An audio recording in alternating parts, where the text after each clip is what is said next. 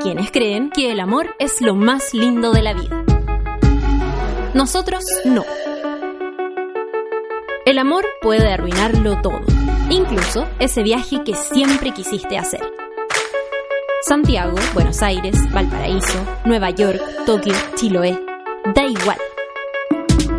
¿Te patearon justo el día antes de viajar? ¿Te peleaste con tu pareja en cada esquina de alguna ciudad? ¿Te rompieron tanto el corazón que no puedes ver ni las fotos de ese lugar? Ven a sufrir con otros que sufren, porque siempre se puede ser un poco más infeliz.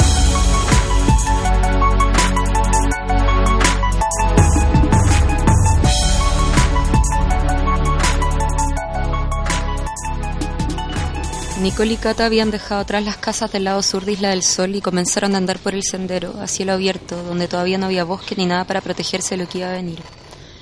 En la punta de la montaña sintieron las primeras gotas de lluvia, que casi al tiro se volvieron tormenta eléctrica. Iban empapadas con sus mochilas gigantes y la presión de que cualquier paso mal dado las podía hacer terminar arrastradas por alguna corriente. Pero soportaron, dándose ánimo y abrazándose hasta llegar al lado norte de Isla del Sol a un hostal. Nicole pasó del pánico a una clase de felicidad bien específica, la felicidad de sobrevivir al apocalipsis. Era el principio de un viaje en el que recorrerían Bolivia, Perú y el norte de Chile y no se le ocurrió una manera más perfecta de comenzarlo. Porque esa supervivencia le daba a los siete años que llevaba con Cata un entusiasmo nuevo, como si se iniciara un ciclo indestructible. Tal vez porque el amor había partido en medio de otro apocalipsis cuando iban al liceo Paula Jara Quemada y las expulsaron por lesbianas. Y en eso, en el fin y en lo nuevo y en el miedo y en la alegría y en la vitalidad que da haber pasado por algo imposible, iba pensando Nicole hasta el día en que llegaron a Perú, donde se unieron dos amigas de Cata al viaje. Las cuatro estaban esperando un taxi que habían contratado para que las llevaran a Cusco. Y si ese taxi hubiera llegado, no estaríamos contando esta historia que parte en el momento en que logran conseguir una especie de combi para irse. Un grupito de tres hombres, dos de Chile, uno de Colombia, que estaban varados en el mismo pueblo, les pidieron por irse con ellas, aunque fuera en la maleta. Partieron los siete. Se llevaron bien, muy bien, cada vez mejor, tanto así que Kate y sus amigas les recomendaron del hostal al que iban las cuatro. Nicole pensó que paja. Y más paja aún cuando llegaron al hostal y la única alternativa para que pudieran quedarse los hombres era que todos se cambiaran una pieza de ocho personas, lo que implicaba, pueden imaginarse, una amplia gama de lata. Pero para Nicole, la verdadera lata suprema estaba en que el signo del viaje cambió. De ser un viaje gastronómico, cultural y de paseitos diurnos, pasó a ser un tour heterodiscotequero. Y todo esto, que podría ser horrible para muchos seres humanos, para Nicole fue todavía peor. Primero, porque era, o es, ordenadísima y que confiesa viajaba hasta con carta Gantt. El comité, sorprendido por el nivel de planificación, le preguntó a Nicole si se considera una persona maniática. No sé si diría que soy como maniática. En verdad no sé cuáles son los límites de eso. Pero yo sí siempre he sido como una persona que ama hacer Excel. De todo. Entonces con carta Gantt me refiero a que había hecho como una investigación de muy ñoña de lecturas de diarios de viajeros que habían hecho viajes eh, similares al nuestro. Entonces yo más o menos había sacado lo mejor de todo y había hecho como la ruta perfecta de cómo no ir a lugares que no valen la pena, ir a todo lo que valga la pena, eh, comer en ciertos lugares recomendados, miau, miau, miau. Y como la cantidad de días por cada lugar, todo eso. Eh, me gusta, no, no, en el, ya en el momento como del viaje, no era como que todo se tenía que cumplir a cabalidad, pero siempre en la previa de las cosas me gusta como saber que tengo la, que voy a tener la situación futura bajo control. Entonces como, claro, en ese sentido soy un poco obsesiva como con las estructuras y el control, entonces en ese sentido Excel, Excel, amo Excel. Cata entendía el amor de Nicole por la planificación y los Excel. Entendía también que socializar con hetero desconocidos no era su pasatiempo favorito, así que conversó con ella. Le pidió que se integrara. Nicole pensó, ok, me prometí no ser tan estructurada con los planes, me prometeré no ser tan estructurada con las personas. Pero había una segunda dificultad, el hombre colombiano. Tenía el cancherismo, sensualidad, belleza, coquetería propio de la mejor ejecución de una latineza tropical, y eso sumado a su acento precioso, y eso sumado bastante conciencia de sus virtudes, y eso sumado a que le gustaba alzarse como el líder del grupo, y eso sumado a que lanzaba frasecitas del tipo, ay, yo me crié entre puras mujeres, por eso no soy como el resto de los hombres, lo cual, comité abre paréntesis, este 2018 podría ser comprendido bajo el concepto heterochanta hiperventilando una deconstrucción impostada, en ese 2014 era categorizado o estaba en un préstado evolutivo que podríamos nombrar como galán sensible. Cerramos paréntesis para terminar de sumar el último problema. Toda esa galantería comenzó a dirigirse hacia Cata, la polola de Nicole. Acá una breve pausa. Desde este momento de la historia, el colombiano pasará a llamarse pionero de la construcción chanta o simplemente pionero. Pero les pedimos que no olviden su nacionalidad porque es importante para la historia. Entonces, Pionero comenzó a desplegarse muy realmente frente a Cata, pero sin olvidar las excusas sensibles. Le pedía, por ejemplo, que lo acompañara a mirar chalecos porque, abrimos comillas, las mujeres tienen mejor gusto. O decía que tenía una lesión en el pie, entonces cojeaba, entonces pobrecito, entonces necesitaba ayuda para caminar, entonces tenía que caminar abrazado a Cata. Nicole veía las cosas pasar y no se animaba a decir nada, al mismo tiempo que se preguntaba por qué no se animaba a decir nada y por qué, sobre todo esto, por qué nos habían presentado como pololas desde el principio. Misterio que se responde de dos formas. La primera, dos puntos. No andaba por la vida diciendo somos pololas porque se movían en grupos de gente que ya conocían. La segunda. Eh, de algún modo, eh, como te decía antes, lo de no decir el tema de la pareja eh, tenía que ver con que siempre estábamos en una zona segura, como todos los lugares en esa época a los que frecuentaba, mi grupo de amigos, la facultad, la familia, qué sé yo, ya eran lugares donde eh, era normal, o sea, ya era un tema sabido y tantos años de relación claramente no, no era necesario aclararlo. Em, pero también a veces cuando miro como, no, no sé si en ese momento lo sentí o lo decodifiqué tan así, pero ahora cuando miro en retrospectiva, pienso que también hubo algo de, de como protección, como de protección ante una posible vulnerabilidad por estar con gente desconocida, hombres heterosexuales, hombres cis heterosexuales, como que tampoco, no sé, tener 24 años y, y estar en un lugar que no es tu lugar, con gente que no es, gente que conoce hace mucho tiempo. Eh, siento que, había una cosa como de protegerse, o sea, incluso hoy eh, todavía a veces uno transita por lugares donde donde es posible que te dé un poco de miedo decirlo, donde sabéis que podéis como eh, vivir algún tipo de incomodidad. Pero ahora con los años y con también el, el empoderamiento, por así decirlo, que uno va teniendo, eh, como que siento que ningún, o sea, aunque, aunque exista esa posible eh, incomodidad, eh, como que siento que ya es algo que tengo resuelto, nunca dejar de decir quién soy, ¿cachai? Pero en ese momento creo que que no sé, hay veces que uno dice, no, yo en todos lados estoy afuera del closet, pero, pero hay momentos que te sentís frágil y, y ni siquiera te das cuenta que no lo estás diciendo. Entonces Nicole miraba todo en silencio. Hasta una madrugada, todos borrachísimos en la cantina del caserito, a quien debemos describir brevemente porque también es importante para la historia. Caserito tenía 25 años, una cantina nada turística y era el sujeto más amable que Nicole conoció en el viaje les abría la puerta aunque llegaran a tomar a las 6 de la mañana y cuando los veía muy borrachos les regalaba comida. Ese tipo de gente tan amable que hace que uno se sienta culpable. Fin de la descripción de Caserito, retomamos la historia. Estamos en la madrugada en que ya estaban yéndose de la cantina. Pionero de la construcción chanta le pidió ayuda a Cata para levantarse de la silla por eso de su cojera. Al pasarle el brazo por el cuello le dio unos besos en la espalda. Cata no hizo nada. Nicole juntó odio y al día siguiente en una heladería, en un breve y excepcional momento de pareja, le dijo que había visto los besos y que le parecía que ya era como mucho. Cata respondió, ah, pensé que nos habías visto y no quise hacer a la araca para no empeorar las cosas. Nicole desconfió de la respuesta. Yo como que en esa época, o sea, a mí hay cosas que ahora no me cuestan tanto.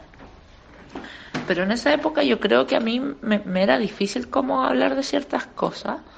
Ahora creo que en las relaciones soy un poco más frontal, ya sea como llorona frontal, enojada frontal, tierna frontal, pero casi siempre trato de ser transparente. Ah, eh, pero ahora, eh, en ese momento, me acuerdo que fue como un hito de mi parte que le dije como, ¿sabéis que en verdad no me siento nada bien, no me siento nada cómoda? ¿Por qué no volvemos eh, las dos?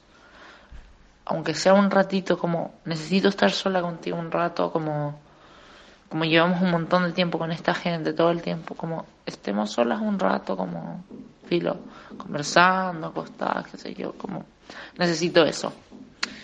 Y me acuerdo que me miró con alguna cara tipo como es una agua fiesta y como que muy así como que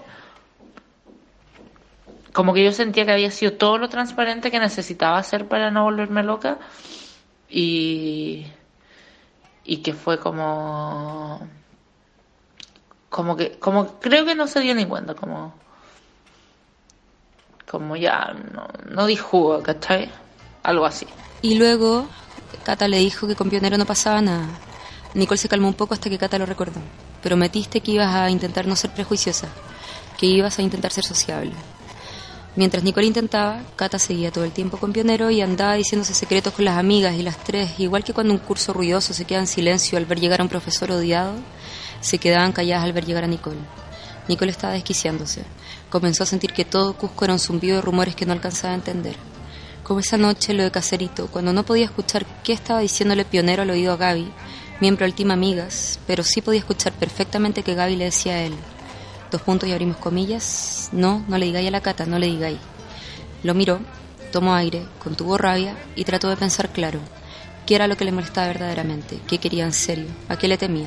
Yo asumo que mi parte celópata insegura operó en muchas maneras, pero también te juro que no es chanta que yo tenía muy presente que el weón me caía mal por esa actitud curia como de lo que decís tú, poner la tula encima.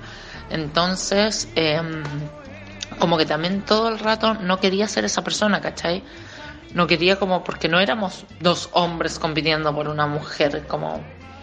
Yo lo que quería era como que Cata me viera que estaba en un estado de vulnerabilidad. No me, da lo mismo el weón. Cata me viera que estaba en un estado de vulnerabilidad y que ella me protegiera. Em, todo lo demás me parecía como patético y ser lo mismo que estaba odiando, ¿cachai? O sea, eh, te juro que no es como que vuelvan los chantas, pero tenía muy consciente eso como en mi relato de vulnerabilidad, por así decirlo. La siguiente noche donde Caserito partió con una conversación muy trivial. Habíamos comprado, conseguido o armado, no sé, unas pulseritas ahueonas de estas como super hippies y nos las estábamos poniendo, qué sé yo. Y y como que todos teníamos visiones distintas de cómo tenía que ponerse, como que yo no sé, sentía que si existía la habilidad había que hacerle nomás como un doble nudo. Eh, eh, Gata estaba tratando de hacer no sé qué otra cosa y el colombiano como que le quería hacer solo un nudo y después quemarla. Entonces consiguió un encendedor. Y cuando empezaron a, hacer eso, obviamente él se mm, ofreció inmediatamente para ponerle la pulsera a Cata y todo eso. Y Cata como que quería, no sé, solo hacerle un nudo así rápido. Y el bueno insistía con lo de quemarla. Entonces después eh, Filo eh, le, iba a hacer lo de quemarla y el encendedor que se había conseguido tenía como un fuego bastante alto. Eh, y y y me acuerdo que Cata como que le dijo no, no, porque no sé, me da miedo, como me da cosita el fuego. Y, y este weón como no, si así se va a lograr el tiro, no sé qué. Y Cata ya, pero no quiero porque me da miedo. Y este weón, no, pero pásame tu mano, no sé qué, si yo te lo voy a hacer bien, no sé qué. Y, y Cata ya, pero entiende que me da miedo y solo quiero hacerle un nudo, no sé qué. Y ahí como que en algún eh, momento él le responde algo así como, pero no seas estúpido, pero ¿cómo tan estúpida si no te va a pasar nada? Una cosa así. Y yo en verdad es como que yo ya hace años que no estaba acostumbrada, o sea, a relacionarme con hombres que te anduvieran tratando de estúpida como porque no hacen las cosas como ellos quieren. Y me acuerdo que me dio demasiada ira y que, bueno, mi manera de representar el ira, la ira, yo tampoco soy como persona más enojona del mundo, pero me acuerdo que lo afronté y le dije como, oye, pero déjala como, como, si ella le da miedo más allá de que tú encontrés que está bien o no, no por eso es estúpida, no sé qué. Eh, igual me sentí muy como, como, como que me obligó a jugar su mismo rol, ¿cachai? De como estar hablando yo por Cata cuando, no sé, como tampoco es algo que yo haría particularmente. Y, y ahí me acuerdo que Cata me dijo como, ya, tranqui, no sé qué. Filo, y ahí, y ahí ya quedé como odiándolo. Luego de la casi pelea, Caserito llegó a tomarse una selfie con ellos. Todos miraban el celular salvo Nicole y Pionero, que se miraban entre ellos en odio recíproco. El entendimiento que Nicole había alcanzado unos días antes al identificar cuál era el problema en serio se disipó en el momento selfie caserito, cuando se hartó de la mirada de pionero y de todo eso lo que se había transformado el viaje y pescó un vaso con trago y le tiró el contenido del vaso completísimo a pionero. Me sentí como siendo todo lo espontánea que no soy nunca en la vida y al mismo tiempo recuerdo ver la cara del caserito y se me rompió el corazón y la cara de los demás como estos hueones enfurecidos y de Cata como entendiendo nada y decepcionándose absolutamente y pensé, chucha, de esto ya no va a haber vuelta atrás porque yo ni siquiera estaba tomando. Nicole intentó ir a pedirle disculpas a Cata, pero el grupo armó un cerco humano en torno a ella y luego un cerco humano en torno al pionero que se hacía el desconcertado. Cuando todo se calmó un poco empezaron los días de la ley del hielo. Le hablaba monosílabos sobre cosas prácticas, iban a pasear en la mañana y volvían tardísimo. Nicole por mientras pasaba el día en el hostal. Yo estaba muy en una parada de como pedir disculpas, pero también eh, sentía que si bien nada justifica como ponerse comillas violento en una situación así, eh, sentía que que habían sido una serie de sucesos que, me habían llevado a, tomar, o sea que no había sido una wea como fortuita, ¿cachai? Ya fino. pero igual yo, que, obvio, quería pedir disculpas. Yo no quería como que mi relación terminara por eso. No sentía que era como, como lo que tenía que pasar, ¿cachai? Eh, pero de pronto estaba pasando y estaba pasando así, pero determinantemente. El grupo se separó. Las cuatro tenían que volver a Chile y los hombres seguir hacia Bolivia. Sin ellos, en Arequipa, Nicole sintió que podrían volver a conversar con Cata, que iba a poder pedirle disculpas porque se puso fin a la ley del hielo. Con esa esperanza pasó Tacna y luego Arica. Sucedió que en Arica Cata me dice como, bueno, hasta aquí llegamos. Eh, nosotros ahora nos vamos a la casa del primo de la Gaby y, y nada, eh, ¿qué vaya a hacer tú? Y me ofrece eh, comprarme un pasaje de bus Arica-Santiago, para que no tenga que esperar los días que tenía que esperar. Y eh, nada, no sé, no sé qué tanto más contar a partir de acá, eh, porque es toda una mierda y en verdad no sé qué, qué tanto quiero como que exponer esa parte de mierda porque además igual es fome como en qué momento termina. Y cuándo termina no es la pregunta sobre cuándo ponerle punto final a una narración, es la pregunta más bien que está sobre todas las historias de ruina. ¿Cuándo hay que terminar una relación que siempre se alarga más de lo que debiera, hasta el punto en que una misma ya no se reconoce ni se ama? Pero el comité no quiere ponerse pilar sordo, porque además si solucionan sus vidas no habría programa. Así que sigamos con esta historia, que por supuesto se prolongó más de lo que debiera. Nicole rechazó la plata. Después de llorar sola en el terminal de Arica fue a buscar un ciber y se consiguió casa con la amiga de una amiga Niquique y plata para irse para allá.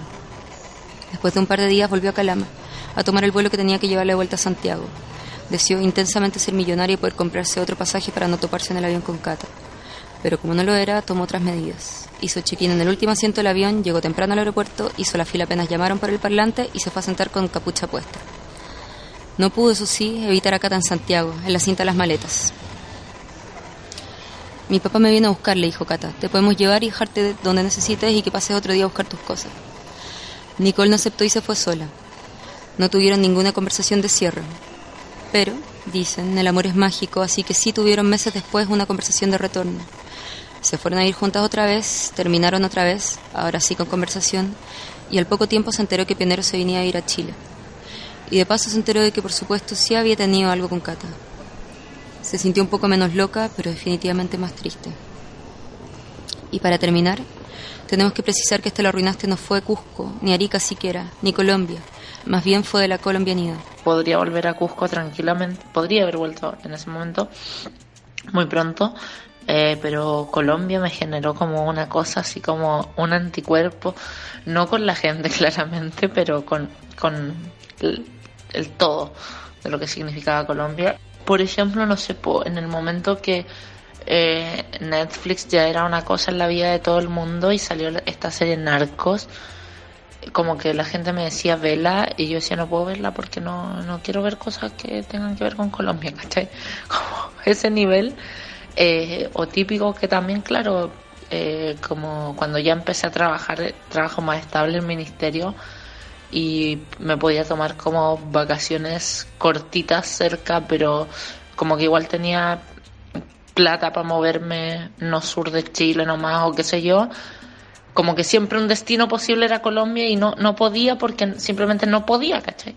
Por suerte, Shakira, amadísima por Nicole, permaneció protegida de toda ruina con una inmunidad, y aquí perdonen la chulería, que ojalá tuviera el corazón.